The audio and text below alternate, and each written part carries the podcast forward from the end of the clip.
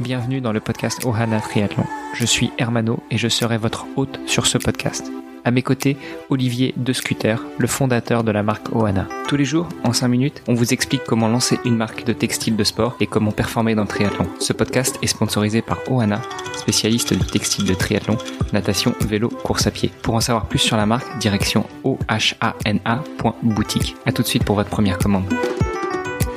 Salut les sportifs, c'est Hermano et vous êtes sur l'épisode de mercredi du podcast Ohana. Comme on vous l'annonçait hier, eh bien, euh, nous avons entamé une série sur la prévention des blessures dans le triathlon. Pour m'accompagner dans cet exercice relativement périlleux, surtout en audio, eh bien, j'ai Olivier, le fondateur de la marque Ohana. Salut Olivier. Hello Hermano. Et euh, Mehdi, notre spécialiste en santé et surtout en prévention des blessures des sportifs. Salut Mehdi. Euh, salut Hermano, salut Olivier. Mehdi, eh bien, écoute, comme on, on en parlait hier, aujourd'hui, on s'attelle à la prévention des blessures en natation, la première discipline que l'on rencontre dans le triathlon, celle avec laquelle on va commencer une compétition. Euh, déjà, euh, est-ce que tu peux nous donner une, une, vue globale des différents types de blessures que l'on est amené à rencontrer en natation? En natation, on va rencontrer généralement, le nageur va rencontrer des douleurs principalement au niveau de l'épaule.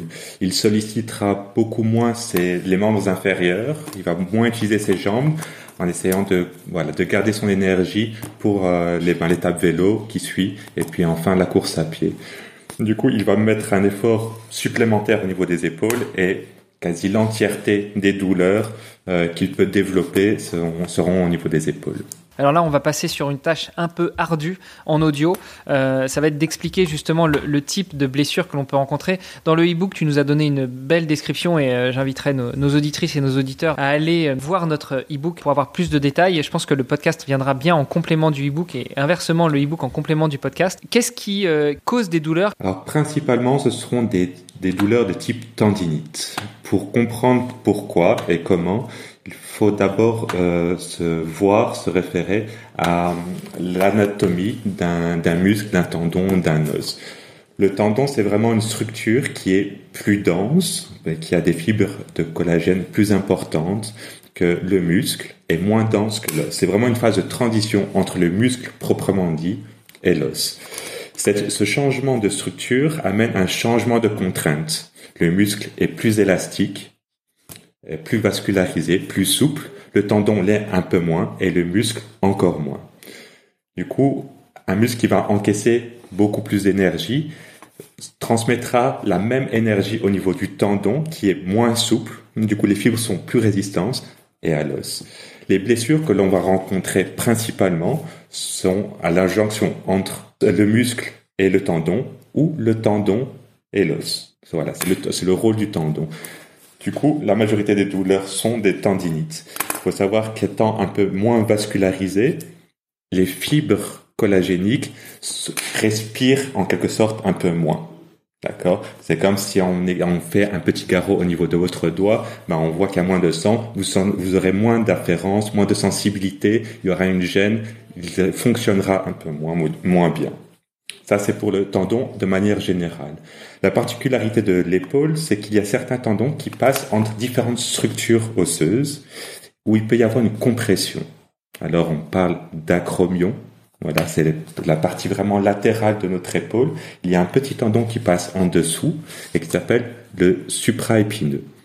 Ce tendon est très souvent lésé parce que il est, non seulement il passe dans un, espace assez étroit, il est moins bien vascularisé, et s'il y a une compression qui arrive très souvent lorsqu'on contracte les muscles de l'épaule, ben, cette vascularisation est encore moindre.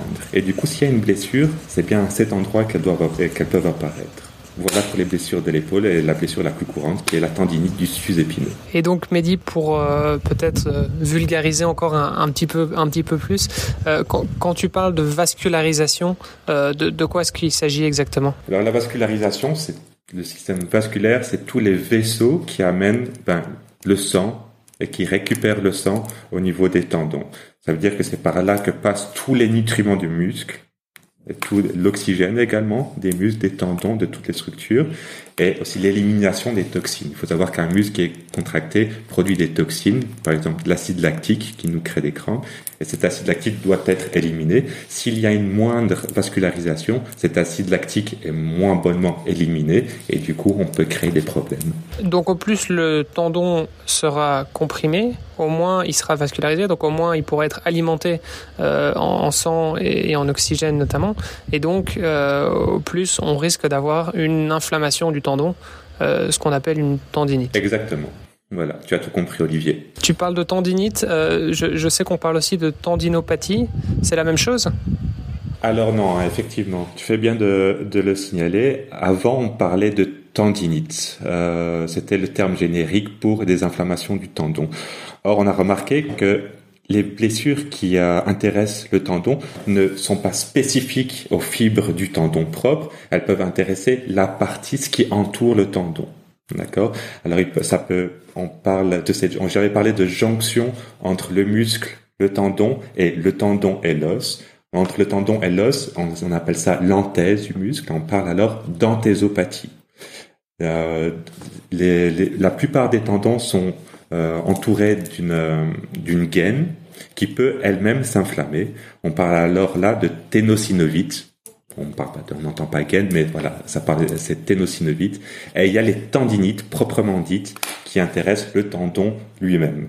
Tout ça est regroupé sous le nom de tendinopathie et plus euh, non plus tendinite simplement.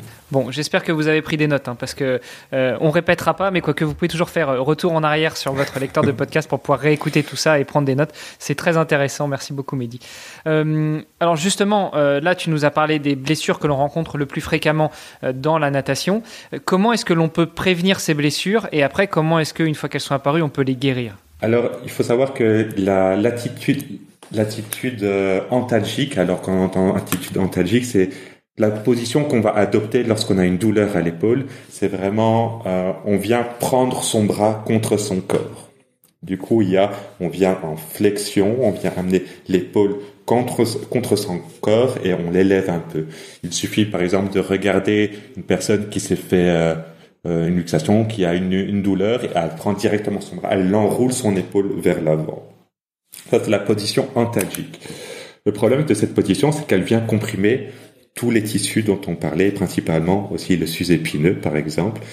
Du coup, le travail va consister en une ouverture d'épaule, c'est-à-dire aller dans le sens inverse de cette position. D'accord On va venir étirer cette structure, c'est-à-dire abaisser l'épaule, ouvrir l'épaule. Et ce sont des exercices, par exemple, d'armée, où on vient étirer, par exemple, le, le, le pectoral, c'est-à-dire mettre son bras, venir étirer son bras vers l'arrière pour ouvrir, ou venir prendre des petits poids en flexion du tronc. On se tient un peu penché en avant, on prend un, petit poids et on laisse pendre son épaule vers le sol pour ouvrir l'épaule, pour détendre les structures et favoriser la circulation du sang et la détente des tissus. Oui, alors pour le premier exercice dont tu parlais, hein, où on va venir ouvrir et, euh, tirer, étirer son pectoral, c'est le genre d'exercice que, euh, pour ceux qui ont déjà fréquenté une piscine, on voit souvent des gens dans la douche après l'entraînement qui, justement, ont l'impression de faire un gros câlin au mur, enfin en tout cas d'un bras. Euh, voilà, c'est le type d'exercice si vous avez besoin d'une visualisation de, de, cet étirement. Belle image. super. Donc ça, c'est sur la partie prévention des blessures. Quand une petite douleur commence à apparaître après un entraînement, euh, on va pouvoir étirer ses muscles et ses tendons de cette manière-là. Par contre, une fois qu'il y a une vraie lésion, une fois qu'il y a une tendinite, une tendinopathie, comment est-ce que l'on fait pour, euh, pour euh, résoudre ce problème, pour guérir la blessure? Alors les tendinites, c'est l'une des blessures les plus embêtantes, même peut-être quelquefois pire qu'une fracture, parce que le risque de récidive est très important. Les, les tendinopathies en général, du coup, doivent être pris en charge de manière sérieuse et bien faite. Et l'idéal serait par un professionnel de santé qui s'y connaisse vraiment bien. Le problème étant, voilà, la récidive. Il faut savoir que quand il y a une tendinopathie, quand il y a une atteinte des tissus, une petite déchirure de certaines fibres, il y a une cicatrisation. C'est un phénomène naturel de guérison du corps. Cette cicatrisation doit se faire de manière la meilleure. Le problème étant que lorsque on étire mal, quand on a mal à un, muscle ou à une articulation, on la sollicite moins et du coup la guérison se fait de manière différente. Normalement, la position des fibres, c'est-à-dire la création de nouvelles fibres ou la, cicatrisation de fibres, se fait dans le sens de la contrainte. Si on mobilise moins un muscle, ça va se faire, se faire de manière anarchique. Et dès qu'on va solliciter par la suite ce, ce, type d'articulation ou ce muscle, il y aura des micro-déchirures et on atterrit dans un cercle vicieux de tendinite et on parle de tendinite chronique. C'est absolument ce qu'il faut éviter. Du coup, il faut consulter un, un, thérapeute le plus rapidement possible. Oui, effectivement, consulter un thérapeute. Et puis, donc si je, si je traduis ce que tu veux dire, euh, à l'indifférence d'une fracture où là on va immobiliser un membre pour que l'os se reconstitue, se régénère, quand on présente une tendinopathie, euh, au contraire, il va falloir continuer à mobiliser tout doucement et sous le conseil d'un spécialiste, euh, c'est euh, les différentes articulations, les différents membres pour pouvoir continuer à garder une certaine, une certaine amplitude et une certaine vascularisation.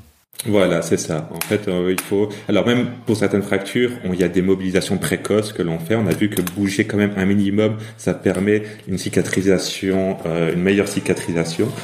Les tissus sont plus souples. Euh, les tissus souples, voilà, ça, ils sont plus embêtants parce qu'on a directement envie de s'adonner au sport. On sent moins la douleur et du coup, on a envie d'aller plus loin.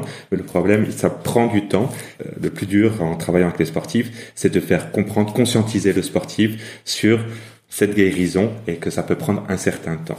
Euh, Olivier, tu voulais réagir, poser une question ou on, garde d'autres questions pour l'épisode de demain où justement on abordera les blessures en vélo? Non, je pense, je pense que c'est très clair. Euh, je, reviendrai juste peut-être sur, euh, sur un point. Euh, qui a été mentionné au, début par, par Mehdi. Euh, donc voilà, pour ceux qui nous écoutent et qui seraient euh, peut-être encore assez nouveaux dans, le monde du triathlon, c'est vrai qu'on a tendance à économiser nos jambes. donc c'est-à-dire que la manière dont on va nager sur un triathlon n'est pas du tout la même manière qu'on va nager bah, en natation de, manière un peu plus classique. C'est-à-dire qu'on va économiser énormément nos jambes. Pourquoi? Pour la simple et bonne raison que bah, on a besoin de nos jambes pour le vélo et, la course à pied. Euh, donc c'est vrai que c'est quelque chose aussi à, prendre en considération. Oui, c'est exactement ça. Euh, merci pour ce tour d'horizon donc sur les blessures que l'on peut rencontrer en natation, comment les prévenir et comment les guérir. Je vous donne rendez-vous demain pour un nouvel épisode sur le même schéma, mais sur la partie euh, vélo cette fois-ci. Merci Armando. Merci Mehdi, merci Olivier, à demain. Salut, à demain. Ce podcast est sponsorisé par Oana. Pour en savoir plus sur les textiles et les valeurs de la marque, rendez-vous sur oana.boutique. O-H-A-N-A.boutique. A tout de suite pour votre première commande.